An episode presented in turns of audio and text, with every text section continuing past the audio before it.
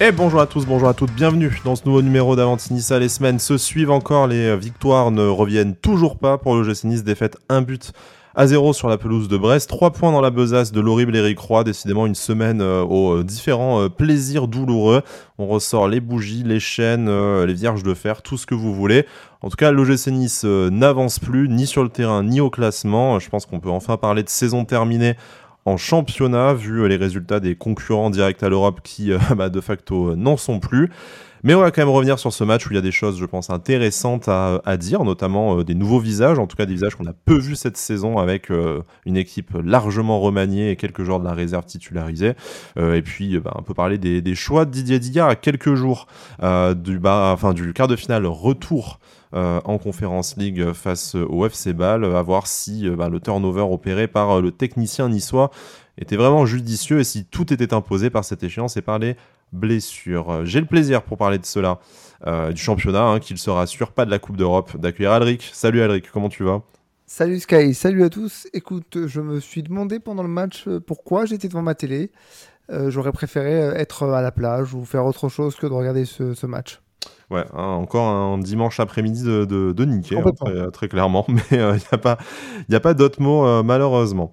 Il est avec nous également, c'est le chat noir officiel de, de l'émission, que des défaites pour ses euh, présences dans Avantinissa, c'est Matt. Salut Matt, comment ça va?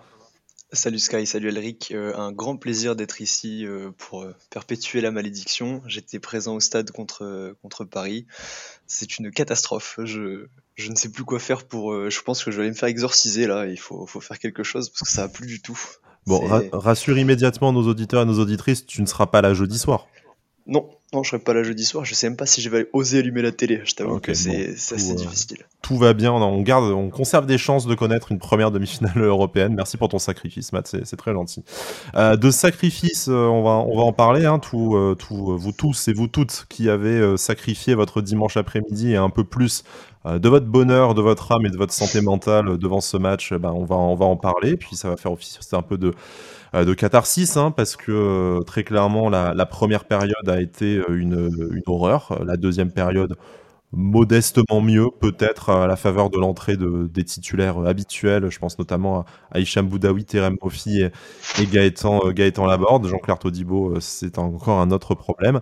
Euh, mais messieurs, commençons par le commencement et par la composition de l'équipe. Donc, comme je le disais, un turnover opéré par, par Didier Digard, imposé par l'imminence et par la priorité donnée au quart de finale retour face au FC Bâle. Bien sûr, Beaucoup de, beaucoup de blessures aussi. Hein, qui ne récupère toujours pas de latéral euh, droit devant euh, euh, les alternatives titulaires qui sont bien, bien maigres. Hein, en témoigne Bilal aligné au poste de numéro 9. Alors, deux questions pour vous. Est-ce que pour vous, ce 11 euh, et euh, le fait de, réaliser un turnover, ça, s'imposait vu l'échéance qui arrive euh, jeudi, qui est importante et historique pour le, club. Mais au-delà de ça, est-ce que pour vous, c'est pas, on va dire, anormal comme composition d'équipe dans le sens où même si tu décides de faire monter des jeunes et si tu décides qu'il doit y avoir un turnover, eh ben, je, ne suis pas sûr pour autant que la, composition d'équipe soit la, plus cohérente possible. Si, enfin, je sais pas, votre avis là-dessus, si vous le partagez.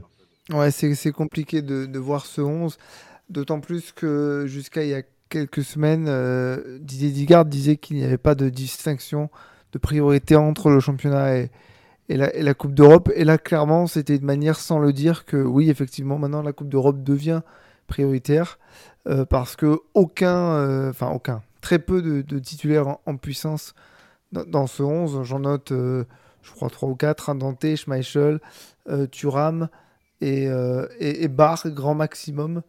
Euh, voilà, c'était compliqué parce qu'en fait, euh, pas d'attaquant pur, un milieu de terrain qui n'était pas vraiment complémentaire, une défense New Look sans Todibo, c'était aussi, ça allait être aussi amusant à, voir, non? C'était, on pouvait s'attendre à, à, quelque chose de compliqué et clairement ça l'a été aujourd'hui. Alors je sais pas ce qu'on pense Matt, mais avant de creuser, je pense que ce serait intéressant d'avoir son avis sur ce, sur ce point.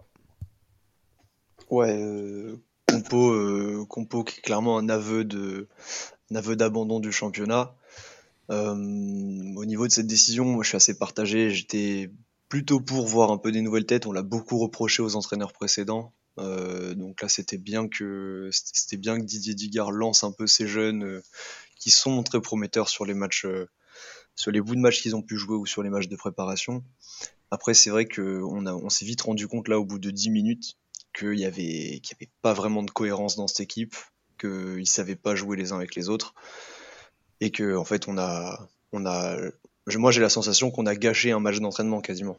C'est, on, déjà on est parti pour jouer un match d'entraînement, mais en fait on l'a gâché, j'ai l'impression, et ça c'est, ça c'est dommage. Ouais, très clairement, on, ne voit pas quels enseignements on peut, on peut retirer après ce, ce match. Allez, peut-être, euh, on est content d'avoir euh, vu Reda Belayan et, euh, ça s'est plutôt bien passé pour, pour lui, mais c'est bien, bien maigre. Je, voudrais quand même encore rester un petit peu sur, sur, le choix de cette composition d'équipe et notamment du, du système tactique. Moi, je suis assez perplexe. Ben, déjà sur les choix peut-être en, en, défense. Alors, allez, on va dire qu'au milieu de terrain, si tu décides de te passer de Hicham Boudaoui pour des raisons physiques et pour le préserver pour le, pour le match retour, je peux comprendre que tu ne pouvais pas faire beaucoup mieux. Mais alors, en défense, par rapport à ce que tu pouvais aligner, est-ce que vraiment cette défense à 5, ça s'imposait? Tu mets euh, Amraoui euh, axe, euh, axe gauche alors qu'il était déjà dans une difficulté assez, assez importante à son poste de latéral gauche vu que tu l'as ressorti de, du banc au bout, de, au bout d'un mois. Rosario aussi en, défense centrale plutôt que quitte à mettre des jeunes. Très en difficulté contre Bâle d'ailleurs. Voilà, mais fais, peut-être peut jouer Naounou. Enfin, moi, moi c'est vraiment la cohérence en fait plus que le turnover qui, on peut le déplorer, chacun son, son avis là-dessus euh, mais euh, il s'explique au moins par rapport à, l'imminence euh, du, match européen. Mais par contre, moi là, quand je vois la, défense, bah, tu, continues à aligner Casper Schmeichel. Quel message tu envoies à Bulka si en fait les jeunes de la réserve ont davantage de temps de jeu que, que lui? Parce que c'était pas peut-être la dernière occasion de, voir, Bulka sur un match, important cette saison. et encore une fois, derrière, ben, tu décides de ne, de faire jouer avec Joe Bryan que euh, qu'au dernier moment, dans la dernière demi-heure, euh, alors que pareil, euh, c'était peut-être sa dernière chance d'avoir d'avoir un peu plus de minutes. Enfin, moi, j'ai du mal à, m'expliquer ça. Tu, as l'impression qu'il y a eu un turnover, mais sans vraiment essayer de garder un 11 cohérent, ou en tout cas des joueurs à leur poste fort, ou en tout cas à leur poste le moins faible.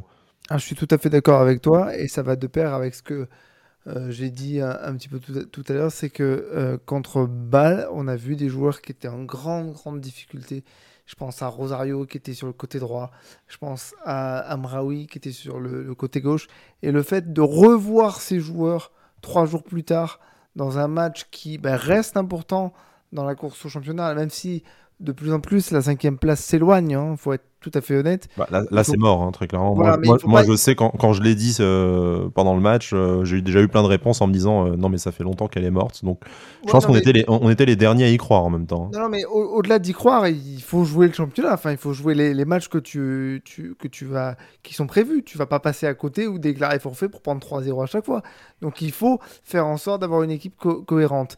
Et euh, bon, pour, pour Boulka, je, pourrais me dire, bon, je sais pas, hein, je le dis comme ça sans, sans avoir l'info, ça pourrait être encore euh, un problème physique ou pas, à voir. Mais par contre, revoir des joueurs qui ont été en difficulté, comme Rosario, comme Abraoui, un peu comme Dante aussi, euh, ce, trois jours avant à, à Bâle, eh bien, c'est curieux parce que. parce que si tu décides de faire tourner, bah, autant faire tourner complètement. Quoi. Autant te dire, bah écoute, voilà, la priorité, c'est la Coupe d'Europe. Là, je vais tester un nouveau truc, comme tu le disais, euh, contre, contre Brest, qui était un adversaire qui pouvait permettre ça. Euh, bah là, ouais, je, pour une, pour une, c'est pas la première fois, mais une nouvelle fois, je ne comprends pas les choix de, de Digard. Matt, euh, le choix des hommes, déjà, comme on, en parle, euh, assez curieux et notamment en défense, mais euh, aussi peut-être persister avec ce schéma à, à 3 derrière. En, deuxième période, j'ai l'impression qu'on est repassé à 4 et que c'était déjà un peu plus cohérent. Donc, on, sait que au début de, l'intérim de Didier Digard, cette polyvalence tactique a fait, bah, nous a permis d'obtenir des, des résultats. Mais là, j'ai pas souvenir, alors, je ne vais pas dire d'un bon match, parce qu'en fait, quel que soit le système, euh, je commence à ne plus avoir souvenir d'un bon match de, de l'OGC Nice. Hein, ça doit bien faire euh, un mois ou un mois et demi. Euh, mais j'ai même pas souvenir vraiment de bonnes séquences euh, en, jouant à, en jouant à 3 derrière, et d'autant plus quand, en fait, sur bah, les, tes, enfin, trois défenseurs centraux, t'en as, as vraiment qu'un dont c'est le métier. Ouais, ça fait, euh, ça fait plusieurs sorties de cette défense à 3 que c'est, c'est, vraiment pas convaincant du tout. Euh, et euh, le pire dans tout ça, c'est que à la limite, il y avait quelques bonnes idées dans, la, dans la composition de, de Digard, mais le scénario du match lui permet même pas de, lui permet pas de les voir. Buonani, on l'a vu vraiment toucher beaucoup de ballons avant le but. À partir du but, il a, il a un peu disparu. Ah, ça veut dire que c'est au bout de 10 minutes, quoi. Enfin, c'est, c'est quand même incroyable. Ouais, bah après tu perds le match, euh, tu perds le match sur le sur le but de Le Doiron. Je sais pas si vous y avez cru, mais au moment où on prend le but, pour moi le match est, pour moi le match est déjà perdu. Je pense que, enfin, j'ai jamais vu cette équipe revenir euh, revenir vraiment dans le match.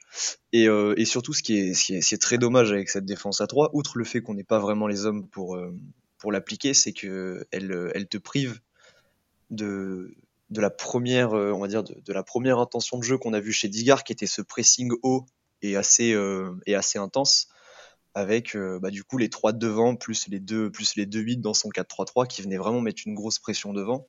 Là face à une équipe de Brest qui bon ça ça joue bien en équipe hein, mais techniquement et individuellement c'est quand même pas euh, c'est pas le PSG quoi.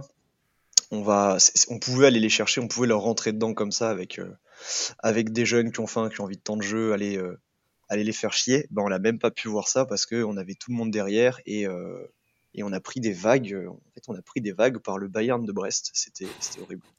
Ouais, je pense qu'au milieu de terrain, à la place d'un Rose Barclay, euh, encore une fois très emprunté, hein, qui vit euh, très clairement ses derniers matchs sous le maillot de l'OGC Nice. Hein, là, vu ses performances depuis, depuis ses trois buts début, début janvier de 2023, il quand même traverse cette saison vraiment comme un comme un fantôme. Donc à sa place, j'aurais bien vu, je sais pas, un Pablo Rosario. Je pense que ça aurait fait du bien au petit Belayan aussi, qui a fait un, excellent match, mais bon, qui a le physique de son, de son âge hein, aussi, 18 hein, ans, et du coup, euh, forcément, euh, qui a peut-être eu du mal à faire le contre-pressing comme le, comme le suggérait Matt.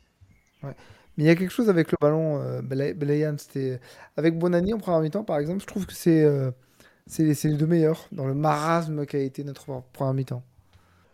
Belayan, hein, dont, notre, notre ami euh, Alex Castro disait, hein, la tête de Ben Arfa et le physique de Cosiello. Donc euh, bon, on espère que euh, c'est aussi soyeux que les, que les deux joueurs balle au pied. On lui souhaite quand même une meilleure carrière, hein, notamment. voilà, voilà. mais, mais bon, en tout cas, c'était rigolo. je vous propose de, passer un peu au, déroulé du match. Ben, ce but de Le Doiron, déjà, dont, dont Matt a, parlé. encore un but sur un centre, encore un but de la tête, encore un but dans une zone où je pense que Casper Schmeichel pouvait pouvait peut-être s'imposer ou en tout cas euh, essayer de faire autre chose que euh, la plonger une fois que le ballon est déjà rentré dans le dans, dans le but. Euh, ça, ça, commence à être compliqué pour Casper Schmeichel cette saison et je suis désolé de, de dire ça à Alric, hein, mais ah il y, y, a eu une phase où il a été aiglon du, du match, aiglon du mois pendant deux mois d'affilée, où effectivement il était décisif et il faisait ce qu'on attendait de lui, c'est-à-dire l'arrêt ou les deux arrêts dans le match euh, qui te permettent de conserver un, résultat. Euh, là, j'ai quand même l'impression que, à l'image du reste de l'équipe, hein, c'est pas, euh, il ne porte pas la responsabilité uniquement sur lui, mais à l'image du reste de l'équipe, c'est quand même assez dur pour, pour notre gardien danois de, remettre la machine à, l'endroit. Là, très clairement, il ne fait même plus en fait l'arrêt dans le match qui lui permet de se distinguer de, et de rapporter des points à, l'équipe. il gère les ballons qui sont faciles à attraper. Et après, c'est euh, soit des mauvaises décisions euh, dans les euh, non sorties, soit voilà bah, des performances tout à fait, tout transparentes. Bah déjà, c'est le septième but que tu prends consécutivement, toute compétition confondue. Septième match, pardon, que tu prends, où tu prends au moins un but, pardon. Donc déjà, c'est beaucoup. Et puis sur le, but que tu prends, enfin, entre Barr qui ne défend pas correctement alors qu'il est censé être piston, euh, et euh, il est censé attraper Kenny Lala, qui, a qui est quand même un, bon centreur. Euh, et je sais plus qui va pas au duel, enfin qui, va, qui se fait manger au duel, je crois que c'est Dante, mais je veux pas dire de bêtises. Et Casper Schmeichel qui ne plonge pas, ou quasiment pas. Euh, c'est vraiment compliqué. J'ai l'impression que tu décris le but qu'on s'est pris face à, face à Bâle. Hein. Enfin, et sûrement d'autres même. Euh, je pense que le, deuxième but face à Nantes, c'est euh, plus ou moins le même, le même scénario également. pour, Nantes, on n'était pas du tout au marquage. Hein. alors que là, il y a un semblant de marquage. Mais non, non, mais c'est bizarre. Comme tu dis, je, décris un but qu'on a déjà pris et j'arrive pas à comprendre qu'on n'apprenne pas de ce type d'erreur, qu'on les répète match après match. Voilà, comme je le disais, c'est le septième match consécutif où tu prends un but. Et pour une, pour une défense qui était imprenable en début et en milieu de saison parce que c'était notre, gros gros point fort. Là, clairement, on est en train de, de redevenir moyen dans les deux surfaces. Et c'est problématique, surtout quand tu estimes avoir des ambitions. Bon, les, ambitions, je pense qu'on va, on va arrêter d'en parler, hein, parce que là, très clairement, c'est euh, oui, cuit, il reste, il reste la Coupe d'Europe. Hein, je... Il reste la Coupe d'Europe, tout, euh, tout, à fait. Mais, mais, mais Matt, pour Casper Schmeichel, euh, moi, j'ai carrément envie de poser la, la question d'un point de vue sportif, parce qu'après, on sait que d'un point de vue contractuel, ça va aussi forcément peser dans, dans la décision, hein, sans mauvais jeu de mots.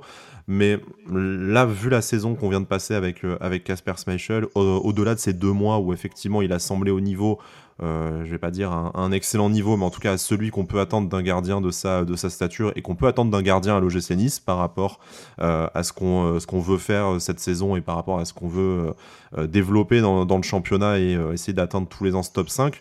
Bah, je vais poser la question peut-être très, très cash, mais est-ce qu'on peut encore se se projeter avec Casper Smashel dans les, dans les buts la, la saison prochaine ou est-ce que ben, avec un an de plus et euh, après euh, la saison qu'on vient de connaître, euh, ben, il faut peut-être essayer de trouver une solution. soit le garder numéro 2 parce que son contrat nous y obligera, soit voir avec lui s'il n'y a pas moyen de qu'il aille voir ailleurs. Mais voilà, enfin, sans faire le bilan de la saison avant la fin de la saison, mais on, sent très bien que la, bonne dynamique, elle est, passée déjà. Et encore une fois, sans tout lui mettre sur le dos, on, a l'impression qu'il a jamais vraiment su peser sur, sur le cours de, de sa propre saison. Ouais, totalement d'accord. Euh, sportivement, en fait, je, on a la sensation, quand on, sur les quelques matchs où on a vu Marcin Bulka, qu'il avait, euh, qu'il avait cette synergie avec sa défense. C'est, c'est pas vraiment explicable, mais euh, ils parlent le même langage. Avec Todibo, avec Dante, ils, se comprennent. Et surtout, et ça, c'est pour une équipe, c'est vital, c'est les sorties aériennes. En fait, avoir, surtout avec le jeu qu'on subit et le, et le jeu qu'on laisse, qu'on laisse développer aux équipes adverses, avoir un titan comme Marcin Bulka qui va faire les sorties, va s'imposer, va, va séréniser tout le monde sur les sorties aériennes. En fait, c'est trop important dans une équipe. Et, euh, aujourd'hui, Casper Schmeichel euh, n'apporte pas avec son jeu au pied qui est censé être, euh, ben, j'ai l'impression, la raison pour laquelle on l'a recruté, parce que sinon je vois pas, je vois pas bien pourquoi on l'a pris. Il n'apporte pas avec son jeu au pied ou sur sa ligne suffisamment pour compenser, pour compenser ses manques. Donc, pour moi, la solution, elle est sur le banc, c'est Marcin Vulka. Et, bah, plus qu'à plus qu'à prier pour que Leicester veuille bien, bien, récupérer. bien récupérer parce que apparemment euh, Casper a, très envie d'y retourner un jour. Euh, si ce jour euh, arrive rapidement, ma foi, ma foi, pourquoi pas. Alric pour pour Casper Smashel, hein, déjà ton, ton, avis sur sa saison et sur ben, ce qu'on ce qu'on peut en faire à, à l'OGC Nice, en tout cas comment on se projette avec lui. Mais je voudrais aussi ton, ton avis sur le cas de, de Marcin Bulka. Alors Marcin Bulka, c'est un joueur que les supporters et nous y compris hein, apprécient beaucoup, hein, parce qu'il a toujours été extrêmement Il y a également une belle aventure euh, en Coupe de France l'année dernière avec lui au cage, donc euh, forcément des, émotions et des matchs importants. Euh, ça soude et ça ancre un peu plus ma, Marcin Bulka dans le, dans, le cœur des, supporters et dans le club.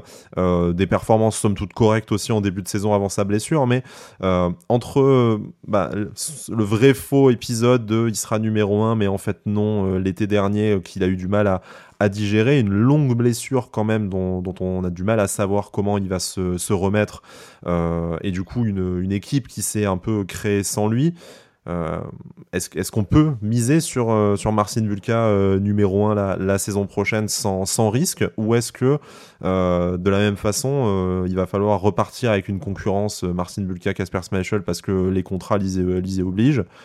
Ou bien euh, Marcin Bulka, peut-être que les deux saisons qui vient de passer à l'OGC Nice, euh, il sait, ou en tout cas il n'a plus envie de croire qu'un euh, jour il, y sera numéro 1, et peut-être que logiquement il aura envie aussi d'aller chercher du, temps de jeu ailleurs. J'ai quand même l'impression qu'au poste de gardien, pour des raisons très différentes, on se retrouve avec deux gardiens sur lesquels on, on, a du mal à dire qu'on va pouvoir capitaliser là-dessus dès le début de la saison prochaine.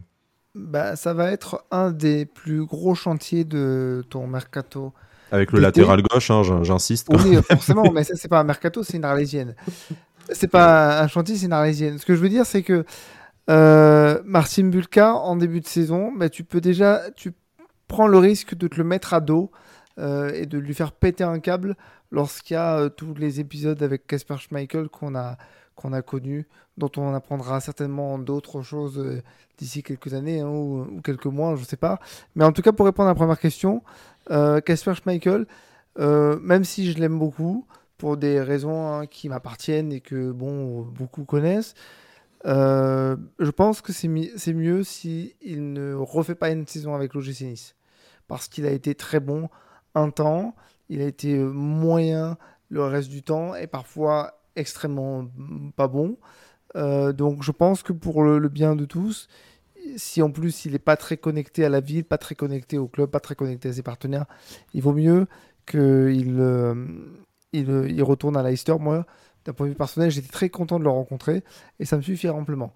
Pour euh, Marcin Bulka, eh bien, tout va dépendre de son état d'esprit. S'il a envie de, de, refaire une saison, enfin de, de, faire une troisième saison avec nous, ok, bah, le, pourquoi pas le, mettre euh, numéro un Le gros doute, il est physique, parce que sans être euh, footballeur, je peux dire que les blessures à l'épaule, parce que j'en ai une, euh, c'est compliqué.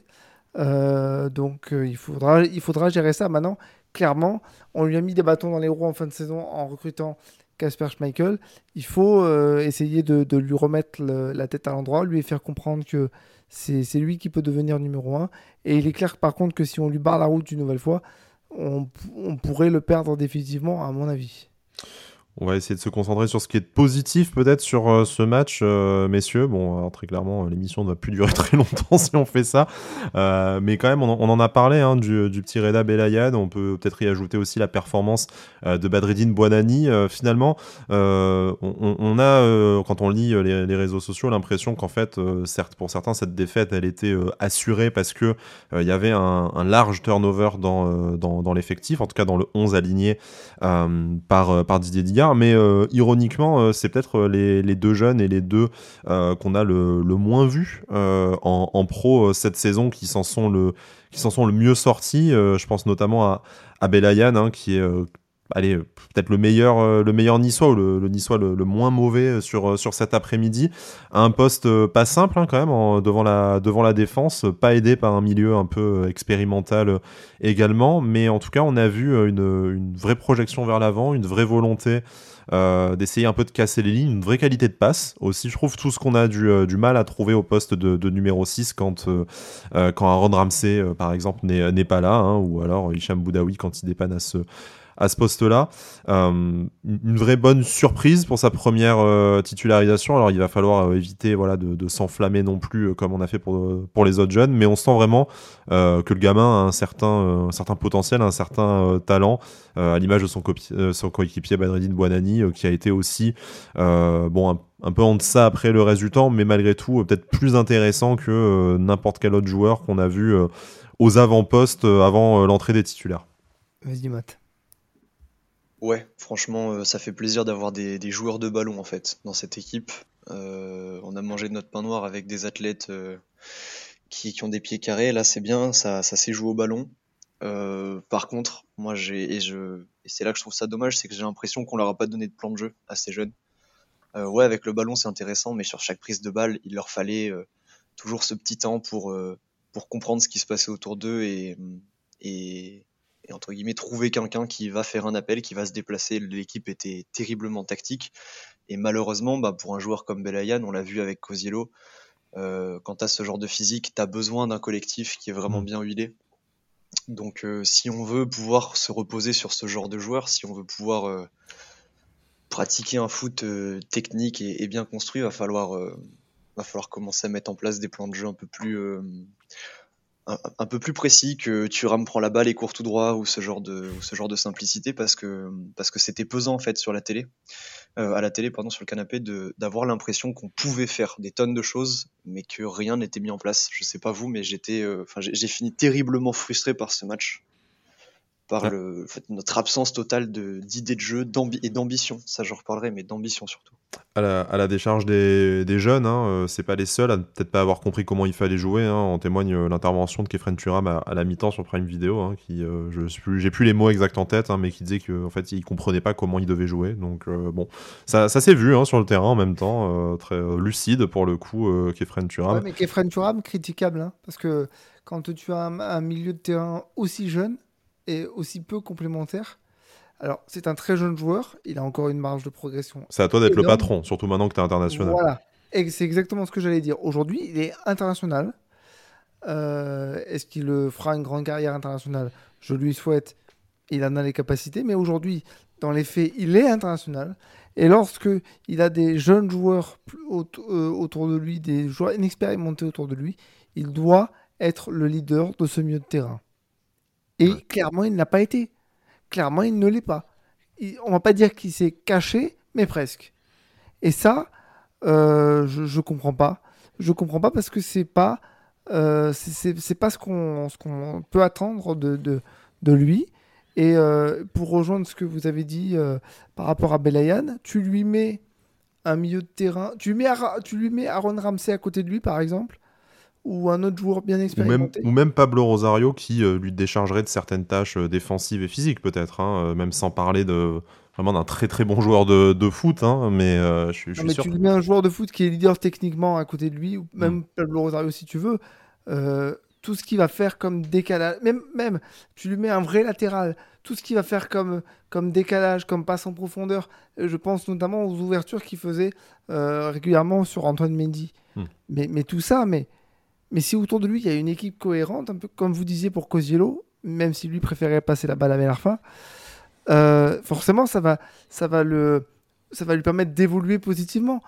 Le souci, c'est qu'aujourd'hui, voilà, il n'y avait aucune cohérence. Un Kefren Turam qui s'est caché, euh, des attaquants qui n'en étaient pas. Hein, parce que, pardon, mais Brahimi euh, et Bonani devant, enfin, on n'a aucun attaquant pur. Brahimi sans... qui, a traversé le match, le pauvre. Ça a dû être long pour lui, parce que pas beaucoup de ballons à se mettre sous la c'était mieux après quand il a été euh, décalé sur le, sur le côté, un poste un peu plus naturel pour lui où il pouvait aller chercher le ballon plus bas. Euh, mais, quand il, mais quand il était devant, euh, on, pour le coup, voilà, aucun, aucun ballon à se mettre sous la dent. C'est compliqué d'exister en, en, tant que numéro 9. Et puis les, la qualité des centres, oh, c'était horrible. Les quoi? C'est comme, les, comme les corners. Euh, notre génération n'a pas connu euh, quelque chose de bien. C'est ça, comme j'ai dit, Giroud à une époque qui faisait faire un tour de terrain pour chaque corner qui était raté. On serait euh, champion du 10 000 mètres, je pense, en athlétisme. tout le monde aurait les cuisses de Noé Pamaro si, ah, si, on, si on faisait ça. messieurs, je voudrais terminer cette émission par bah, notre traditionnel tour de table pour savoir l'enseignement un peu de du match que vous retenez ou un sujet qu'on n'aurait pas euh, abordé. Euh, Matt, du coup, tu, voulais parler hein, de, notre manque d'ambition dans le, jeu, euh, notamment, si j'ai bien compris. Ouais, je voulais parler de notre, notre ambition. C'est pas propre à ce match. Ça fait quelques matchs qu'on voit ça, mais je trouve qu'on a, on a peur on a peur de passer par des circuits de passe ambitieux qui pourraient bouleverser le bloc adverse. Euh, je m'explique, j'ai une séquence très claire en tête de trois joueurs successifs qui récupèrent le ballon, font deux mètres en avançant, se retournent et finissent par donner une passe derrière pour, euh, pour arriver jusqu'à jusqu'à Schmeichel. Et, enfin, à bout d'un moment, il va falloir que, que, ces joueurs prennent des risques, tentent des passes risquées. Là, sur un de nos seuls décalages, je crois que c'est euh, Barclay qui s'en charge avec une, avec une passe qui coupe en deux le bloc, le bloc brestois. En fait, on n'ose jamais taper à l'intérieur, on fait, on fait du hand, on passe par les côtés, par les zones simples, et dès qu'il faut tenter, en fait, dès que quelqu'un se rend disponible entre les lignes, il est jamais servi de peur qu'on perde la balle. Mais en fait, il va falloir qu'ils comprennent que c'est naturel de temps en temps de perdre la balle dans ce genre de situation, et qu'il va falloir travailler ce genre de phase de jeu, parce qu'on on a peur, j'ai l'impression qu'on a peur de, de, pénétrer le bloc adverse, on joue, euh, on, a joué petit bras. Les seuls, enfin, les seuls éclairs, c'est vraiment du dépassement de fonction notamment la folle chevauchée de Roberto Bardos, quel plaisir. Putain, le, le but de l'année, il a failli nous mettre. Melvin Baradona. Heureusement pour vous qui n'a pas marqué, parce que sinon, je pense que les, les 10 émissions qui restent cette saison euh, ont été consacrées à Melvin Bar. Ah, j'aurais été en roue libre, mais bon. Quel... Ouais, mais voilà, c'est enfin ça pour dire, on se crée pas de danger sur. Euh, j'ai l'impression que notre fond de jeu crée pas de danger parce qu'en fait, il est pas dangereux, tout simplement. Par essence, on est, euh, on est sage, on, on, est calme et on attend le, on attend l'erreur adverse, mais au bout d'un moment, falloir la provoquer. Je suis très déçu. Le roue libre, c'est peut-être le nouveau surnom de, Melvin Barr, du coup, après cette magnifique euh, chevauchée. C'est pas, mal. Il a fallu une seconde pour la comprendre, et puis c'est bon, je l'ai eu. Voilà, merci beaucoup. Euh, bref, heureusement que j'ai un bon public, hein, parce que sinon, on sait pas ce que je ferais dans cette, dans, dans cette émission, surtout après un match aussi. aussi pour euh, moi, le roue libre. Ouais, le roue libre, effectivement. Alric, tant que, tu as la, tant que tu as la parole, quelque chose qu'on n'aurait pas encore évoqué? Ouais, alors en fait, ça sera pas sur ce match-là parce que ben, clairement, il n'y a pas grand-chose à, retenir. Euh, moi, ce que je voudrais dire, c'est que euh, combien même la Coupe d'Europe, euh, vous savez ce que j'en pense, il y a un match important jeudi et clairement, ce que ce qui serait bien, ce que j'aimerais ou ce qui serait bien pour le club, c'est que le niveau soit vraiment haussé parce que ça fait plusieurs matchs qu'on voit le même prototype de, rencontre. On sait très bien comment ça va se passer. Et on le sent, en fait. Et ce serait bien si le club a vraiment des ambitions et souhaite faire quelque chose en Coupe d'Europe. Parce que, je le répète, moi je l'aime pas, mais c'est important pour l'OGC Nice. Euh, il faudrait vraiment que l'état d'esprit change. Et je suis, pour l'instant, je reste convaincu que le seul qui a un vrai état d'esprit de gagnant, de compétiteur absolu, c'est Didier Digard. Et j'en veux pour preuve euh, la réaction qu'il a eue sur le deuxième but de balle jeudi. C'était, il était fou furieux. J'ai pas l'impression que tout le monde a compris qu'il fallait hausser réellement son niveau de jeu. Parce que le dernier match abouti, ça reste le match contre Monaco, Louis II. Ça commence à faire long. Et même face à Tiraspol, hein, il y a eu des séquences assez. Euh, il y a eu un petit moment où on a éteint la lumière au retour malgré le score, euh, enfin la large victoire au final. Donc voilà, c'est vrai qu'on une équipe qui a du mal à, bah, se mettre au niveau de, l'événement. Hein. C'était notamment le cas de la première demi-heure aussi au parc, euh, au parc Saint-Jacques. Donc euh, à voir ce qu'on nous réserve euh, jeudi.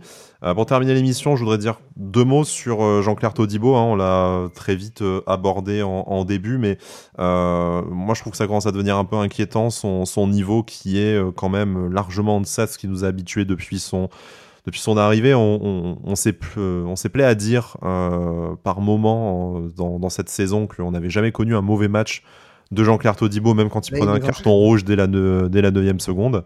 Euh, là, depuis son retour du rassemblement de, l'équipe de France, euh, j'ai quand même l'impression qu'il y a eu un, y a un petit truc qui s'est qui s'est cassé. Alors, est-ce que c'est une coïncidence ou non? Mais en tout cas, on le sent beaucoup moins, beaucoup moins serein, beaucoup moins patron sur le terrain, tout, tout simplement. Alors, probablement que la responsabilité est, euh, collective là encore, mais voilà, c'est inhabituel et euh, bah, malheureusement là, ça devient pas un match, euh, un épiphénomène. Hein, ça commence à ressembler à une tendance et si on veut avoir une quelconque ambition dans cette Coupe d'Europe et ça commence déjà jeudi de, toute façon, on a intérêt à avoir un meilleur Jean-Claire Todibo qu'au match aller, tout simplement. Et sans faire faute, et sans faire faute bêtement dans la surface de réparation, parce que pour compléter ce que tu viens de dire, jeudi il a montré un élément de réponse à la question comment ça se fait qu'il n'est pas encore sélectionné en équipe de France? Clairement, ce qu'il fait contre Danendoy, qui a été Ronaldo, hein, Danendoy euh, jeudi, euh, c'est stupide. C'est stupide et c'est pas digne d'un grand défenseur. Hmm. En tout cas, pas d'un international, effectivement. Messieurs, je vous propose de conclure là pour notre émission du jour. Euh, je, on a déjà fait plus long et plus efficace, mais euh, très honnêtement, euh, je suis pas sûr que ce match face à Brest mérite beaucoup plus d'attention. En tout cas, les joueurs n'en ont pas donné, donc il n'y a pas de raison que, y a pas de raison que nous on fasse davantage. On va se retrouver vendredi en espérant fêter une qualification historique pour l'OGC Nice en demi-finale de Conférence League. Si ce n'est pas le cas, eh ben, euh, je pense qu'en fait, euh, vendredi, euh, ce sera notre premier podcast de fin de saison, une fin de saison qui sera extrêmement longue. Mais on y croit, hein, malgré tout. Tout est entre les mains et entre les pieds des joueurs niçois pour une très belle fête devant plus de 26 000 spectateurs, déjà plus de 26 000 billets vendus. Ça va le faire. Et d'ici là, Issa Nissa. Issa Nissa. Issa Nissa.